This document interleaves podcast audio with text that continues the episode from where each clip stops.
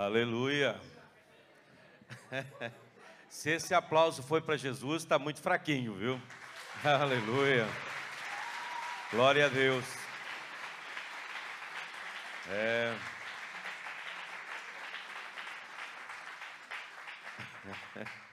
Acho que eu estou ficando velho, meus irmãos. Estou chorando à toa, você vê? Fiquei tão feliz de ver aqui a Mari, né? Deus é bom. Deus te abençoe, minha filha. Fez a interpretação certinha, é isso aí. Não é? Que Deus abençoe você poderosamente. Quietinha lá, você pensa, o que, que vai sair? Mas é daí que sai, não é? Vamos ficar de pé, vamos ler a Bíblia. Queridos, que bênção. Eu fico muito feliz por, por essa juventude, os adolescentes, os jovens, não é? E louvo a Deus pelos líderes que têm feito um trabalho excelente. É, eu fiquei sabendo hoje que vai ter aí uma sabatina com os pastores, não é? Meu Deus do céu, estou preocupado que da cabeça do adolescente, meu irmão, pode sair tudo, viu? Eu estou aqui pensando comigo. Eu falei com a Débora, vá você, minha filha, eu fico intercedendo. Mas olha, eles têm uma mente maravilhosa, né? Que Deus abençoe os adolescentes dessa igreja, os jovens. Que alegria, que alegria estar aqui com vocês, irmãos. É, Hebreus capítulo 7, nós vamos falar hoje um pouco, vamos reportar aí a história de Melquisedeque. Vamos tentar falar um pouco dentro disso aí, não é? E aplicar isso aqui. É, essas são daquelas histórias que aparecem na Bíblia e você pergunta, por que, que ela está lá? Não é? Mas não há nada na Bíblia que não tenha um significado, uma importância e que não queira nos falar algo, né?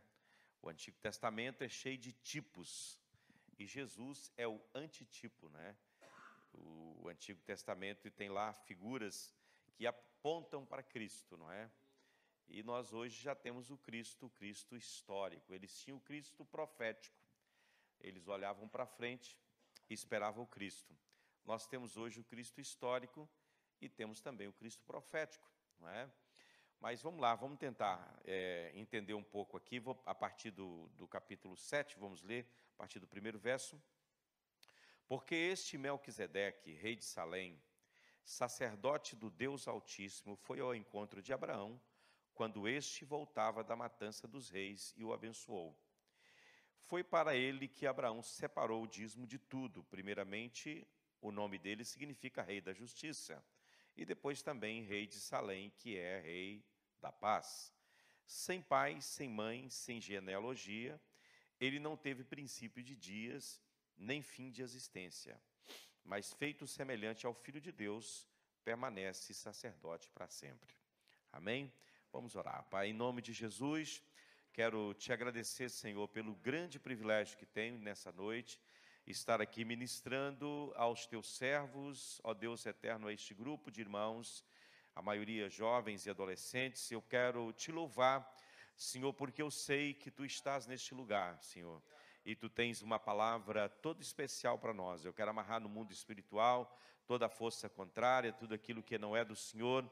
E quero pedir a tua bênção, ó Deus eterno, sobre esta palavra. Eu amarro tudo que, ó Deus, queira impedir o bom fluir da tua palavra e que o Senhor esteja aqui conosco e ministre em cada coração nessa noite, em nome de Jesus. Pode sentar, irmãos. É, a história de Melquisedeque é uma história que ela aparece no livro do, do Gênesis, não é? Lá no capítulo 13. E é uma história que aparece assim, né? Esse, esse, esse Melquisedeque, ele aparece no momento da vida é, de Abraão, não é? Quando Abraão sai para estar resgatando a sua família, Ló e suas filhas, sua esposa e seus bens, e não só os moradores também de Sodoma e Gomorra. E no retorno, quando Abraão estava voltando depois da matança dos reis, o texto aqui vai descrever isso para nós, ele então é, é, depara com essa figura, não é? Essa figura que, pelo que eu percebo, era já uma figura conhecida naquele tempo. Melquisedeque, pelo texto, pela inferência do, do texto, era alguém que era conhecido, porque ele era rei de Salém, que é, segundo alguns, Jerusalém, né? atual, não, talvez não atual Jerusalém onde ela está, mas a cidade de Jerusalém, é, que posteriormente, vamos ver na, na conquista da terra é, de Canaã, que era governada por Adonizedete, né? que era é, Adonizedeque, que era o rei de Jerusalém, que foi que caiu pelas mãos de Josué. Então esse esse homem aqui que aparece assim em poucos versículos, não é, do livro do Gênesis, a história dele, ele é, é, é um homem que, pelo que tudo indica, ele tinha conhecimento de Deus, né? Porque ele vem até Abraão e ele leva consigo aquilo que é o símbolo de Cristo, do corpo e do sangue do Senhor. Ele leva pão e vinho para Abraão, que é uma tipologia do corpo e do sangue do Senhor Jesus Cristo. E ali nesse encontro, é, ele abençoa Abraão. É, isso para nós significa que esse Melquisedeque, ele tinha uma autoridade superior àquela que Abraão tinha, não é?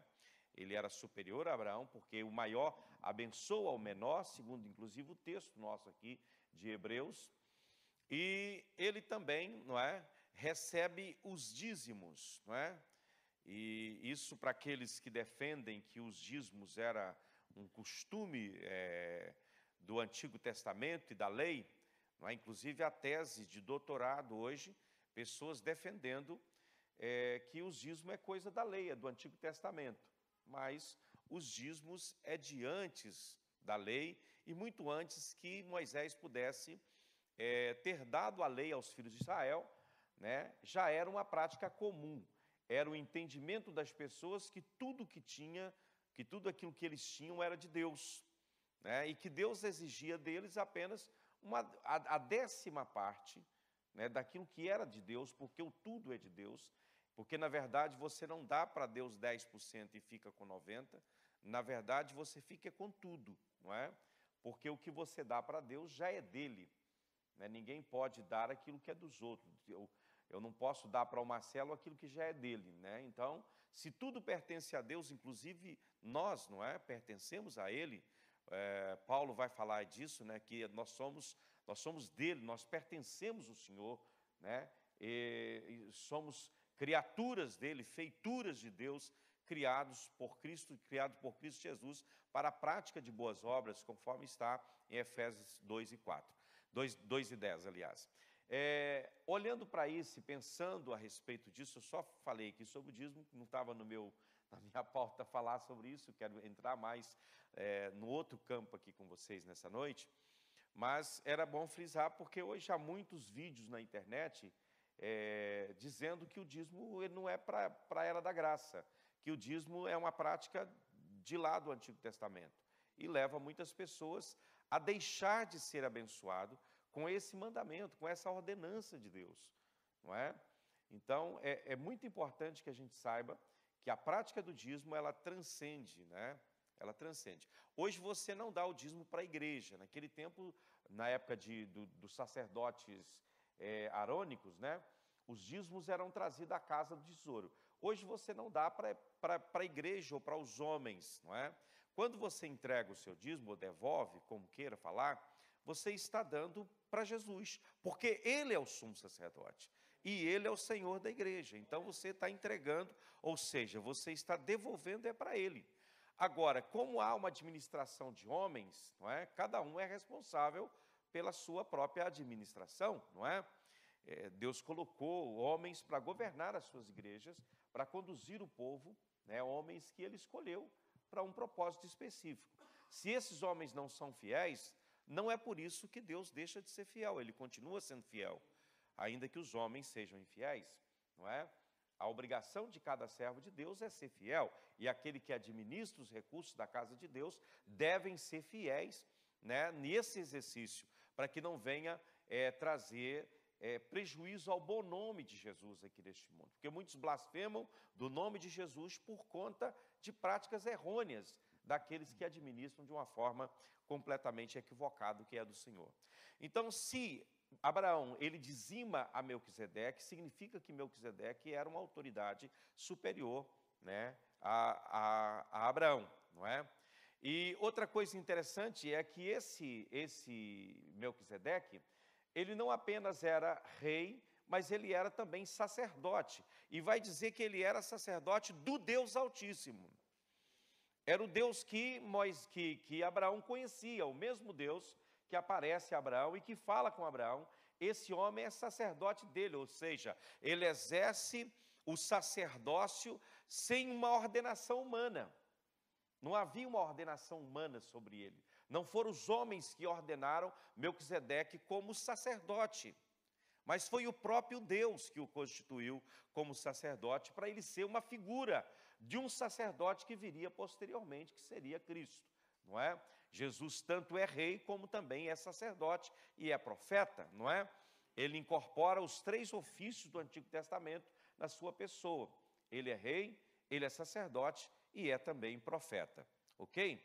Então, quando nós é, é, olhamos para isso aqui, e, e, voltando agora para a carta aos Hebreus, com um pensamento e com esse pano de fundo sobre a vida de Melquisedeque lá do Antigo Testamento, nós vemos que o escritor aos Hebreus, ele aponta para o lado profético desse Melquisedeque, no Salmo 110, verso 4, quando ele fala a respeito né, de que Deus levantaria né, um sacerdote segundo a ordem de Melquisedeque, fazendo uma referência, assim, a Cristo, que é o antítipo desse tipo chamado é, Melquisedeque. Então, é, só para que você também situe em termos de, de, da carta aos Hebreus, esta carta ela foi escrita dentro do meu conceito, na minha visão, por Paulo, não é? E ele escreve num, é, numa época em que a igreja estava sofrendo a perseguição, uma, talvez estava no maior calor da perseguição, não é? E muitos da liderança do povo já haviam morrido. E havia um vácuo dentro da liderança da igreja, e muitos judeus que haviam se convertido né, ao cristianismo, estava trazendo para dentro do, do cristianismo práticas do judaísmo. E então o escritor aos Hebreus ele escreve esta carta para mostrar a superioridade de Cristo em relação a tudo aquilo que se passou no Antigo Testamento. Primeiramente mostra que Jesus é superior aos anjos, não é? Depois mostra que Jesus é superior aos profetas. Depois mostra que ele é superior a Moisés. E depois ele, ele, ele mostra que Jesus é superior é, é, é, é aos, aos profetas, a Moisés e a Josué. Né? Ele vai dizer: Josué não, não deu descanso para vocês, mas Jesus dá para vocês o descanso. Que o descanso não é um dia, o descanso é uma pessoa, não é? O descanso é uma pessoa e essa pessoa é Cristo. E agora aqui nós vamos para a segunda sessão do livro de Hebreus, essa sessão que começa aqui no capítulo 7, né? Nessa sessão, o propósito do escritor é mostrar que o sacerdócio de Cristo é melhor do que o, sacerdote de, o sacerdócio de Arão, né? cujos os, os sucessores de Arão ainda exis, é, é, exerciam a função aqui neste mundo, conforme está no capítulo 8 de Hebreus, versículo 4. Então, por que, que o sacerdote de Cristo, o sacerdócio de Cristo, é superior ao sacerdócio de Arão? Aqui ele introduz o sacerdócio de Cristo, no capítulo 8 ele diz por que, que ele é superior. Ele é superior porque é de uma ordem superior. Né? A ordem de Arão ela foi instituída pela lei. Moisés, usado por Deus, escolheu a tribo de Levi para, né, e dentre do, dos filhos de Levi escolheu, Arão para ser sumo sacerdote e os seus filhos para serem sacerdotes na casa de Deus. Agora, observem bem, o, o, o sacerdócio de Cristo, ele é superior por quê? Porque esse sacerdote, esse de Arão, que exercia naquele tempo, ele fora feito segundo a lei. O de Cristo foi por um juramento. Aquilo que é colocado segundo a lei, né, ele pode ser revogado, mas o que vem por juramento não pode ser revogado. Então, o sacerdócio de Arão, ele podia ser revogado porque ele era segundo a lei. O de Cristo não. O de Cristo é juramento, Salmo 110. Vai dizer: jurou ao Senhor e não se arrependerá. Tu és sacerdote para sempre, segundo a ordem de Melquisedeque. Então, o sacerdócio de Cristo, ele é superior porque ele é de uma ordem superior. Ele não é instituído segundo leis deste mundo. Ele é instituído segundo o próprio Deus, né? como geralmente a gente jura por alguém maior do que nós, sim ou não? A gente jura por Deus, né, não, não, não devemos jurar porque Jesus cortou isso aí, não é? Mas no Antigo Testamento eles juravam por Deus, jurava pelo templo, jurava por coisa que era maior do que eles. E como não tem ninguém maior do que Deus, Deus então jurou por si mesmo. Tu és sacerdote para sempre, segundo a ordem de Melquisedeque, fazendo referência a Cristo.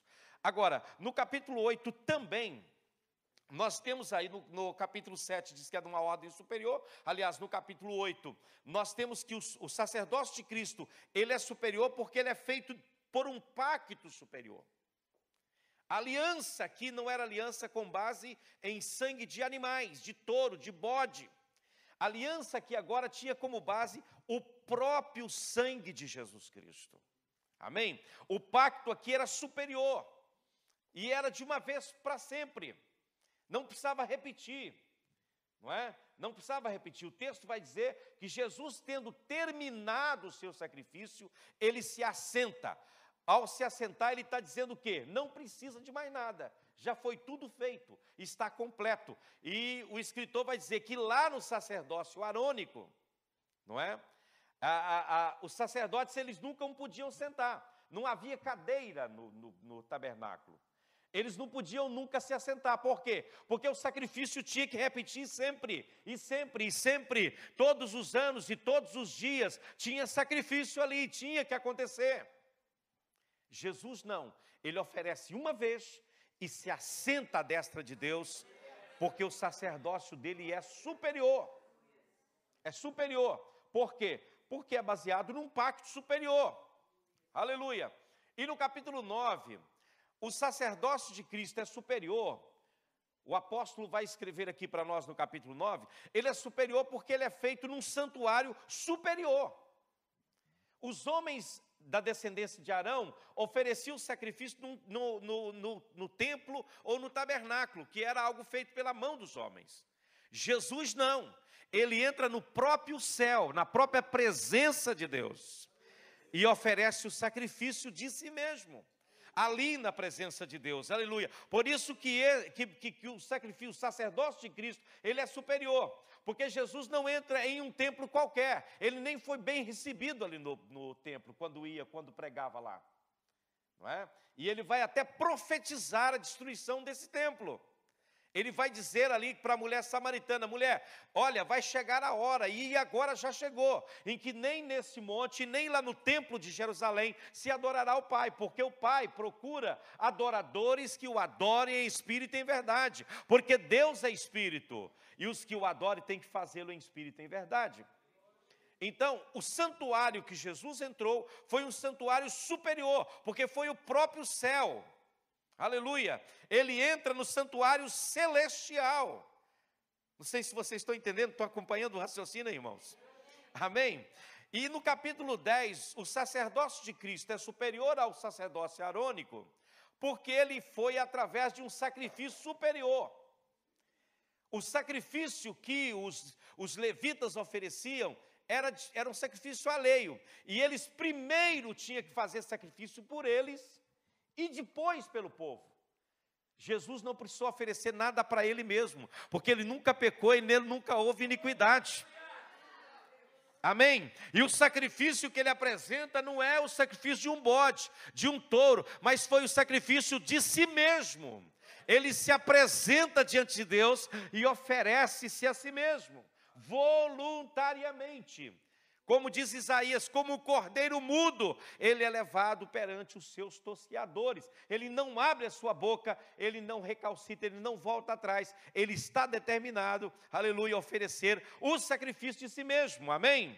Então, a figura-chave aqui no capítulo 7, nesse capítulo que lemos parte dele, a figura-chave aqui é o misterioso rei sacerdote chamado Melquisedeque, que o Braia falou dele aqui na semana passada, que já explicamos um pouco sobre ele, né? cuja história aparece duas vezes no Antigo Testamento, em Gênesis 14, 17 a 20, Salmo 110, versículo 4. O escritor, ele apresenta aqui três argumentos nesse texto, né? Três argumentos significativos para demonstrar a superioridade do sacerdote de Melquisedeque sobre o sacerdote de Arão. Primeiro argumento que ele apresenta aqui para nós, e eu, eu trabalharei nesse argumento. Primeiramente, o argumento histórico, né? Melquisedeque e Abraão, ele mostra a diferença entre os dois. Depois, o argumento doutrinário, Cristo e Arão, entra doutrina. E terceiro, o argumento prático, Cristo e o crente, Cristo e cada um de nós. Então vamos tentar entender isso aqui dentro da perspectiva desse capítulo.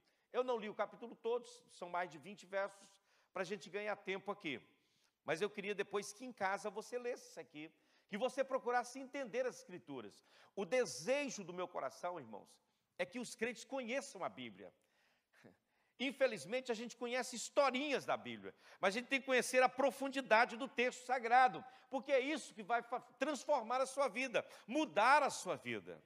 Amém? Então vamos ao primeiro argumento, o argumento histórico, Melquisedeque e Abraão. Está no verso 1 até o verso 10 deste capítulo. Primeiramente, o escritor, ele identifica Melquisedeque como um tipo de Cristo. Veja o verso 3, quem é que está no, no, no, no computador para mim? Capítulo 7, versículo 3.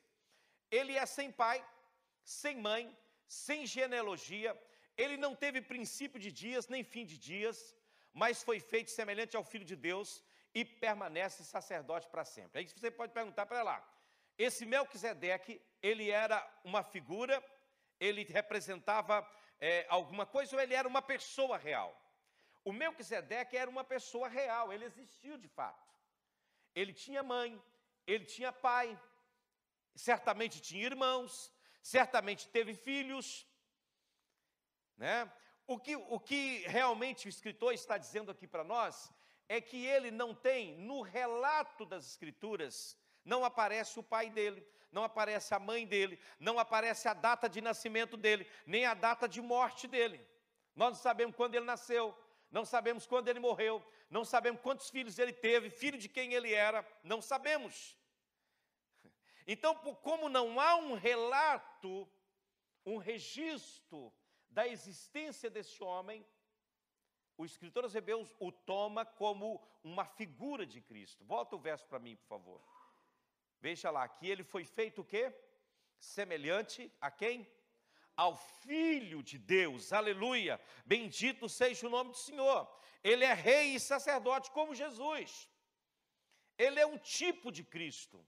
Né? Quando, quando vocês estudarem teologia, eu acredito que vão estudar, vocês vão ter que fazer distinção entre tipo e antítipo não é? Entender isso aí. Há muitas coisas que são figuras. E às vezes a gente vê um cuidado tremendo de Deus com determinadas coisas lá no Antigo Testamento e a gente pensa que aquilo tem um grande valor assim, não é? Como o tabernáculo, por exemplo. Deus ordena a Moisés que faça o que? Olha, Moisés, faça tudo conforme eu mandei você fazer no monte.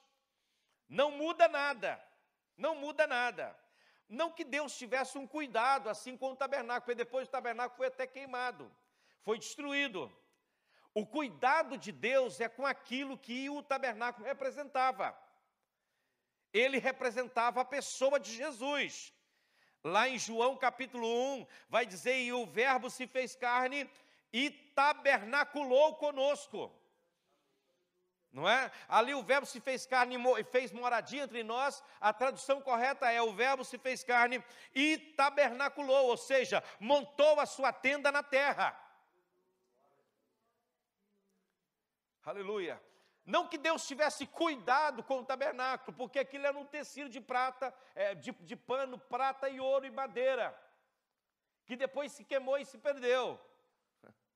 E há um monte de gente aí trazendo um misticismo tremendo, inclusive sobre a arca, dizendo que a cruz de Cristo foi fincada em cima da arca lá e tem a arca enterrada lá debaixo. Irmão, a gente tem que parar com essa especulação. Que o sangue desceu e bateu lá na arca que estava enterrada. Mas pronto. o que nós temos que parar e pensar não é o material em si, porque às vezes a gente quer reproduzir aquilo que é lá do Velho Testamento, que já se cumpriu em Jesus. Nós queremos trazer a arca da aliança, tem gente que traz, igrejas, faz cerimônia, entrando com a arca e tocando a trombeta, o sacerdote. Irmão, isso chega a ser uma meninice, literalmente. isso chega a ser de uma irresponsabilidade tremenda, porque é como se você dissesse que aquilo que Cristo fez não valeu de nada, nós temos que trazer a sombra novamente, porque a luz está muito ruim para nós. Quando nós voltamos para a prática daquilo que era lá no Antigo Testamento, é o que Paulo falou, nós estamos deixando a luz e voltando para a sombra. É isso que o escritor aos Hebreus está dizendo. A gente quer voltar para a sombra. Para com isso. Não, nós vamos colocar um menorá. Eu vejo, por exemplo, é, pastores que quando vão orar, mete o chale de oração para orar. E aquele chale em cima deles ali, eles orando. Irmão, você não é judeu, você é gentil. Você agora é filho de Deus através de Jesus. Aleluia. É cara descoberta, aleluia, como disse Paulo. Cara, vamos parar com meninice. E o problema é que a gente que gosta, o sensacionalista gosta disso, irmão. Nós temos que entender o que Jesus fez. Jesus já cumpriu tudo. Aleluia. O que estava no Antigo Testamento de símbolo já se cumpriu na pessoa de Jesus Cristo. Tem nada para a igreja. Você pode pegar os princípios, mas a fórmula não. Aleluia. Mas a gente quer a fórmula. A gente quer fazer daquele jeito. E temos que tomar cuidado com isso, irmãos. Nenhum sacerdote da linhagem de Arão algum dia se sentou no trono. Mas é dito que Jesus, ao terminar o seu sacrifício, ele sobe para o céu e assenta à direita da majestade de Deus. Mas nenhum sacerdote de Arão pôde fazê-lo, por quê? Porque o trabalho deles era incompleto. Tinha que voltar sempre, fazer novamente, e novamente. A pessoa, Jesus tem que nascer lá em Belém novamente, crescer novamente, morrer novamente, e novamente. Não, irmão, ele fez uma vez só, e é para sempre. Então abraça esse sacrifício e viva nele. Aleluia, bendito seja o nome do Senhor. Aleluia. Não havia cadeira lá no tabernáculo nem no templo, irmãos. Para Arão dar uma sentadinha, não tinha. Ele tinha que ficar de pé. E tinha que estar sempre balançando para alguém saber que ele estava vivo lá, senão tinha puxava ele lá dentro. Né? Tinha uma cordazinha lá, dizem, amarrada na cintura dele, caso morresse lá dentro. Além do mais, irmãos, esse Melquisedeque, ele foi rei de Salém, que significa paz. E nesse ponto ele é uma, é uma figura de Jesus que é o príncipe da paz. É o príncipe da paz. Aleluia. Melquisedeque, o nome Melquisedeque quer dizer rei de justiça. Aleluia. O nome de que se aplica a Jesus é o rei justo que governará. Aleluia, que governará em justiça e em poder. É esse Jesus. Ele era a figura dele. Oh, louvado seja o nome do Senhor. O Melquisedeque morreu foi sepultado. Não sabemos onde, não sabemos quando, mas ele foi. Mas ele deixou o seu exemplo como figura daquele que viria e seria para sempre sacerdote. Aleluia. Oh, aleluia. Melquisedeque é semelhante a Cristo também na sua origem. A Bíblia não contém nenhum registro de seu nascimento ou morte. Certamente isso não significa que Melquisedeque, como eu disse, não tenha morrido ou não tenha nascido um dia. Diferentemente do Filho de Deus, que é eterno. É eterno, não tem princípio de dias e nem fim de dias, não é? Aleluia. Do mesmo modo que Melquisedeque, Cristo não tem princípio de dias e não tem fim de dias. O seu sacerdócio é eterno.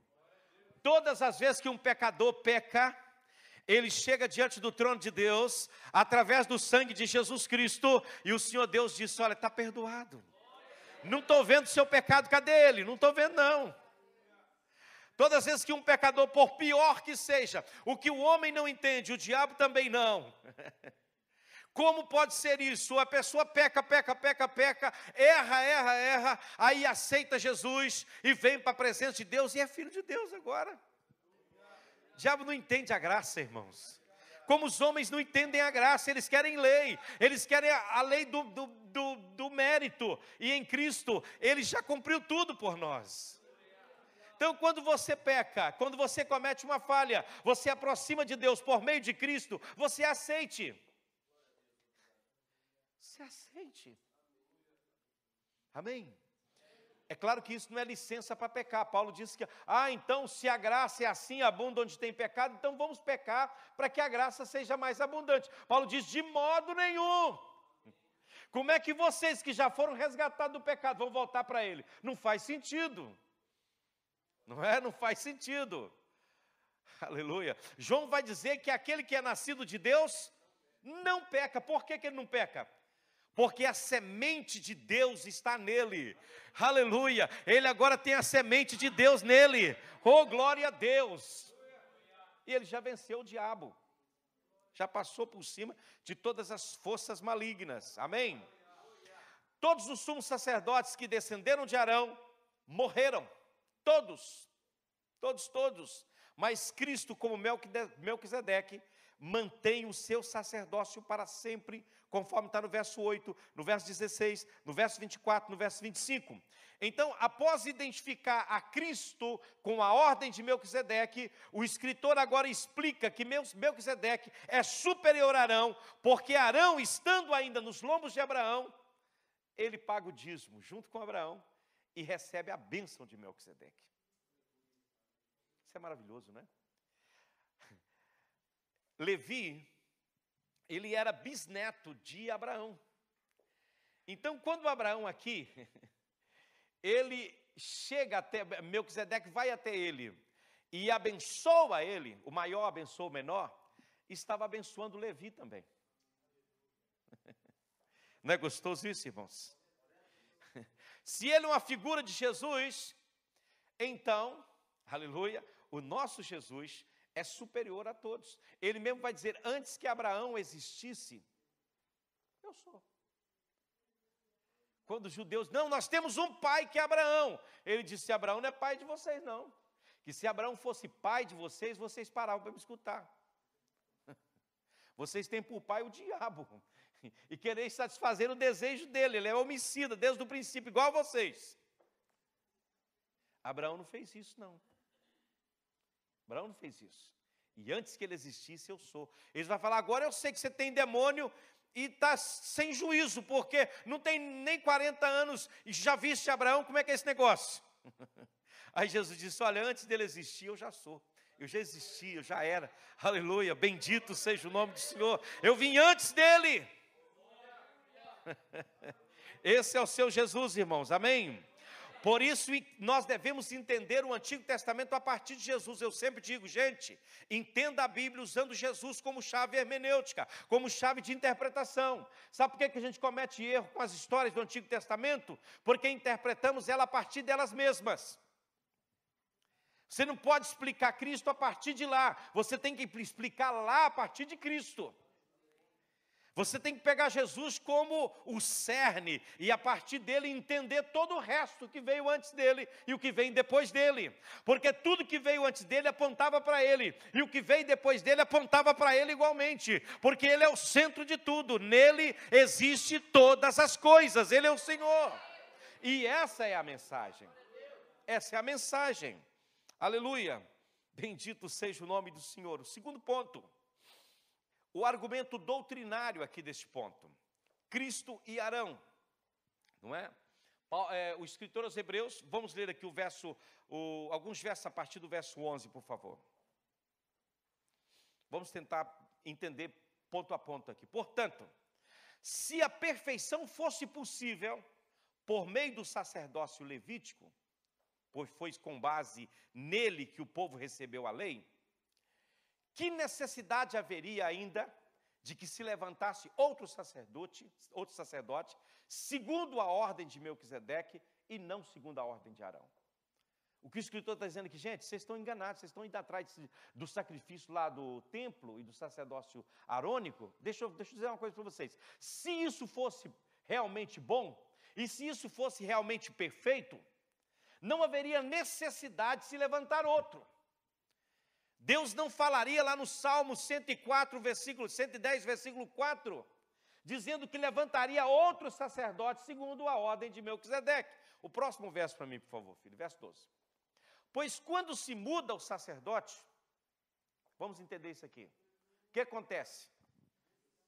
Necessário se faz a mudança da lei. Como que é isso? Vamos tentar entender.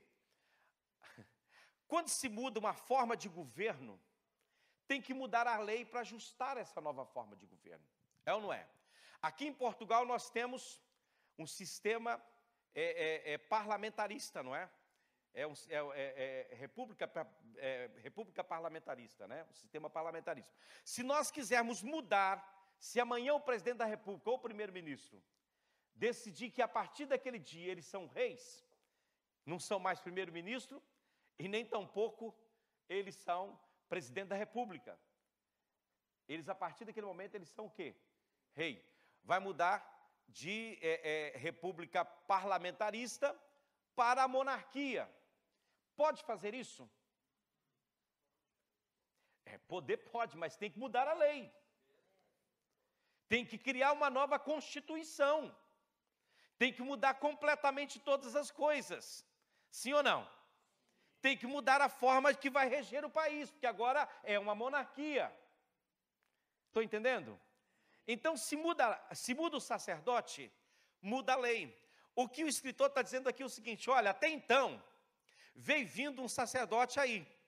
Agora nós vamos mudar esse negócio. Esse sacerdote que veio até agora é, só podia exercer esse sacerdócio quem fosse da linhagem de Levi. Mas, esse novo sacerdote não é da tribo de Levi, é da tribo de Judá. E da tribo de Judá a lei não fala nada, Moisés não falou nada, que tem que vir de lá um sacerdote. Então é uma nova forma de governo. e o que o escritor está dizendo é que a partir desse momento, Mudou o sacerdote, mudou a lei. Então, o que servia lá para trás já não serve agora. Agora é uma nova forma de reger as coisas. Entenderam, irmãos? Não? A forma de governo agora é outra. Vamos para frente, o próximo verso vai explicar melhor. Porque aquele de que são ditas estas coisas pertence a outra tribo, né? Da qual ninguém prestou serviço para o altar. Qual é a tribo que Jesus era? Alguém sabe? Ele era da tribo de Judá. Tem algum sacerdote da tribo de Judá? Vocês já leram na Bíblia? E por que, que não tem?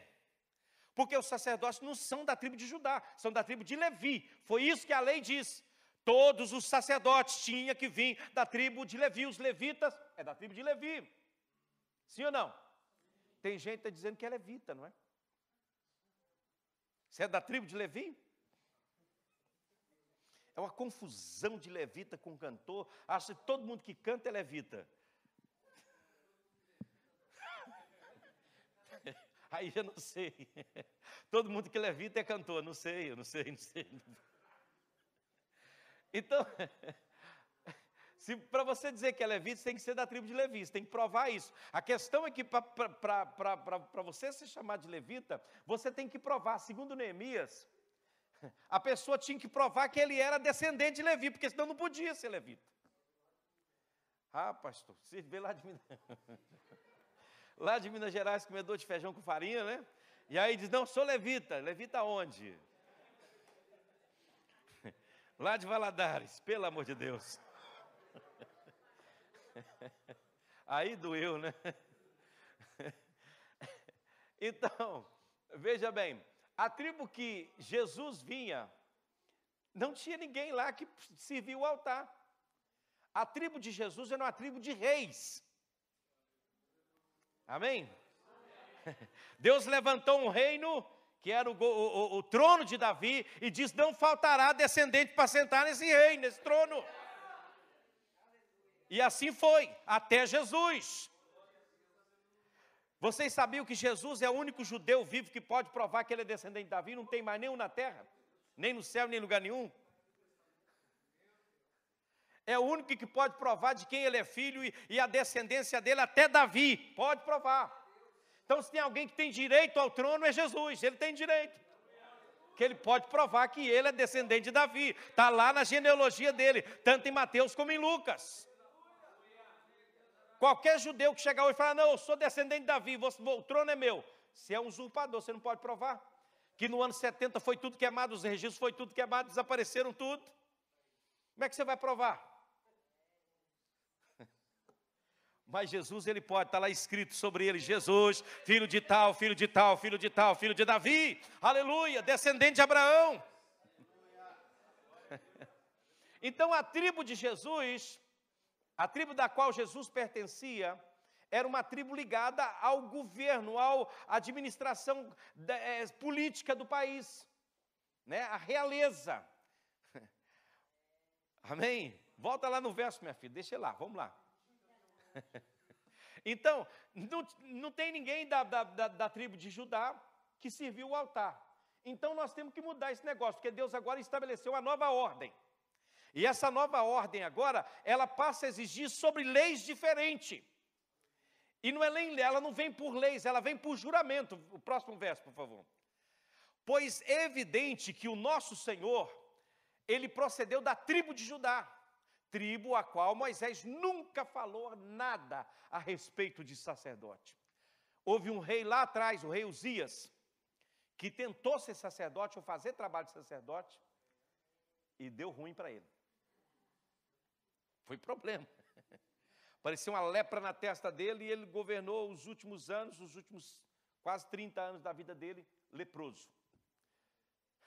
Próximo verso. Isto é ainda muito mais evidente quando, à semelhança de Melquisedeque, surge outro sacerdote. Quem é esse sacerdote que está chegando aí? Próximo verso. Constituído não conforme a lei, olha aqui, não é, não é a lei, não é a lei, a lei pode ser mudada, entendeu? Nós falamos atrás que a lei pode ser mudada. Constituído é, não conforme a lei, de mandamentos carnal, mas segundo o quê? O poder de vida que não tem fim. Aleluia! Bendito seja o nome do Senhor, porque dele testifica. Você é o quê? Você é sacerdote para sempre, segundo a ordem de Melquisedeque. Aleluia! Pode aplaudir o Senhor. Aleluia! Segundo a ordem de Melquisedeque. Próximo verso. Vamos lá, o próximo. Portanto, por um lado, se revoga a ordenança anterior. O que aconteceu com a ordenança anterior, irmão? O que aconteceu com a ordenança anterior? O que, que é uma coisa revogada? Anulada, deixou de existir, não há mais. Ô irmão, por que, que você quer pôr o de oração? Por que, você quer. Por que, que você quer todo ritual? Para! E por que, que essa ordenação foi revogada? Hein? Por causa da sua fraqueza e inutilidade. Servia para nada aquele negócio. Vamos para frente. Pois a lei nunca aperfeiçoou coisa alguma. Aleluia. Dá vontade de rodar no poder, né?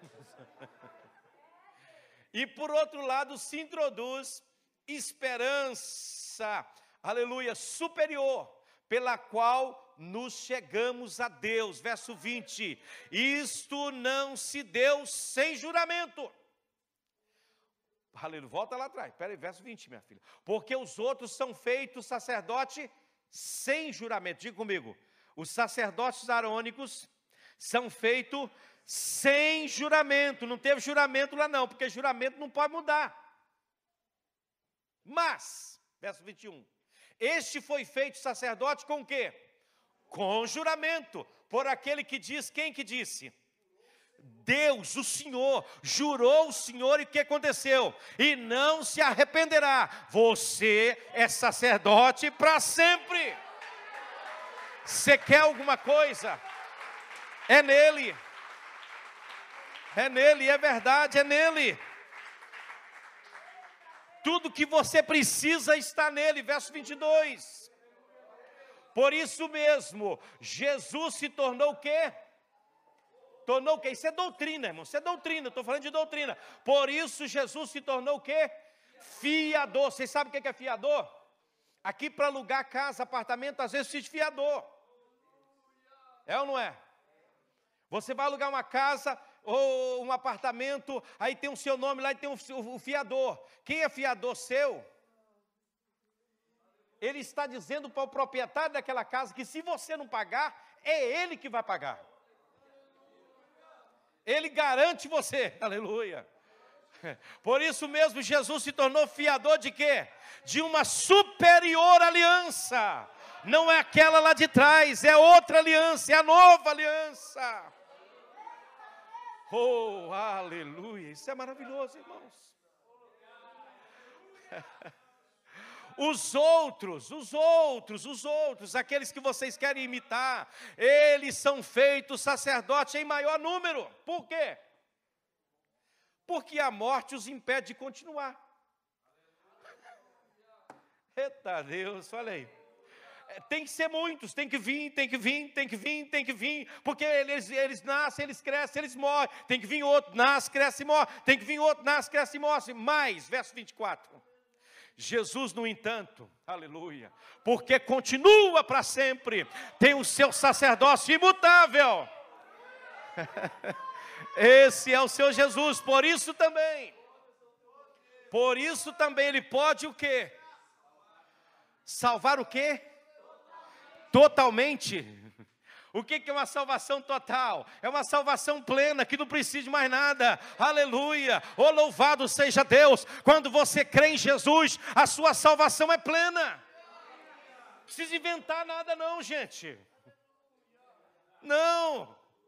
Os que por ele se aproximam de Deus, vivendo sempre para interceder por eles. Amém, aleluia, glórias a Deus. Vamos para o meu último ponto é o argumento prático, aleluia, que Paulo, que o escritor aos Hebreus traz para nós aqui, verso 26. Nós temos aqui o argumento prático, a relação de Cristo com o crente, com você.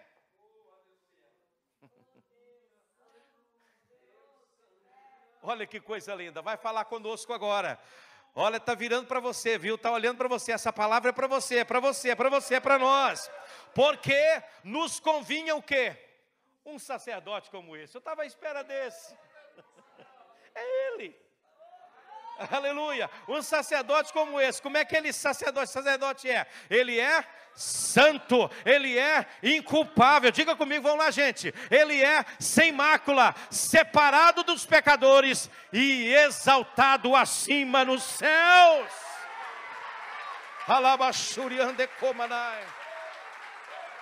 Oh, aleluia. Oh, aleluia! Oh, aleluia! Esse sacerdote, ele é tão maravilhoso, que ele não precisa, como os outros, de oferecer sacrifício todos os dias, primeiro, primeiro por si mesmo e depois pelos pecados dos outros, pelo pecado do povo, porque ele fez isso uma vez Oh, aleluia! Quando a si mesmo se ofereceu. Olha, queridos, ele não levou um bode, ele não levou um touro, ele não levou uma ovelha, ele levou-se a si mesmo, foi ele que ofereceu. Ele tanto era o sacrifício como era o sumo sacerdote. Ele tanto era o sumo sacerdote como o sacrifício, que coisa tremenda isso.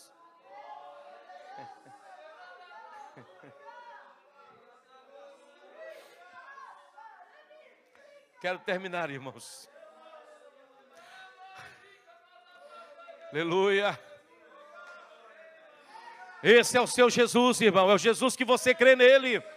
É o Jesus que morreu na cruz por você. Não fica buscando subterfúgio por aí, não. Não fica buscando outro tipo de salvação por aí, não. Outra forma de culto por aí, não. É Jesus, aleluia, é Ele.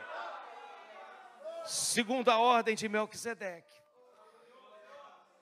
Porque a lei, irmãos, para terminar o último verso aí, ela constitui homens sujeitos a fraquezas, como sumo sacerdote. a lei constitui homens fracos. Mas e o juramento? Mas a palavra do juramento que foi posterior à lei, constitui quem? O Filho perfeito para sempre. Forever and ever, aleluia, para sempre e sempre. Fique de pé, por favor, aleluia. Louvado seja Deus.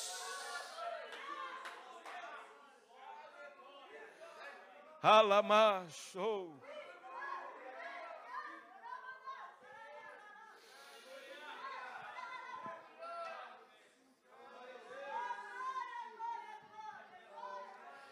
A conclusão a que se chega de tudo isso, queridos.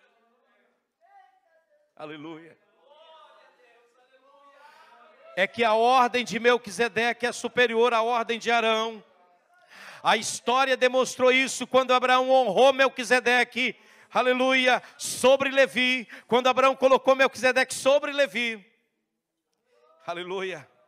Temos também o argumento doutrinário na afirmação do Salmo 110, versículo 4, definido dessa maneira: Deus criou uma nova ordem sacerdotal na lei e demonstrou de forma prática, porque nenhum homem jamais poderia se purificar para ser sumo sacerdote a não ser Jesus.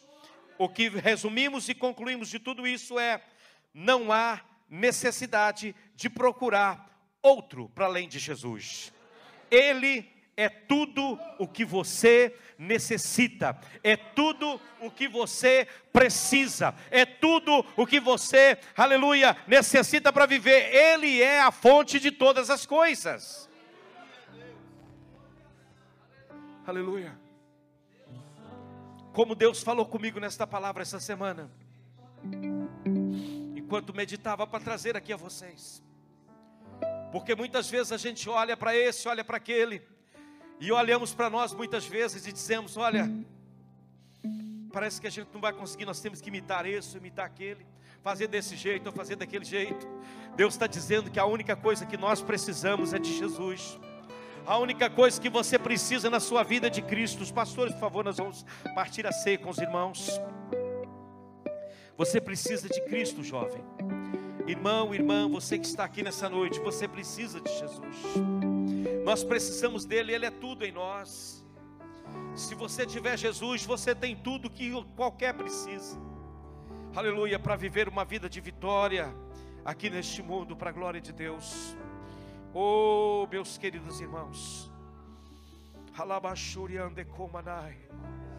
O desejo do meu coração é que você adore, louve a Deus. Oh, aleluia, bendito seja o nome do Senhor. Oh, aleluia. Eu amo Jesus. Tua palavra é poderosa, Senhor. Tu és grande, santo e poderoso. Aleluia. Oh, glórias a Deus. Aleluia.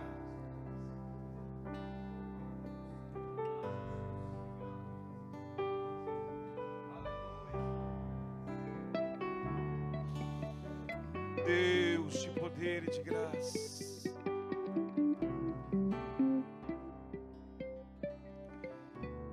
Capítulo 26 do Evangelho de Mateus. Nós temos aqui a última Páscoa e a ceia do Senhor. O texto vai dizer que enquanto comiam, Jesus pegou o pão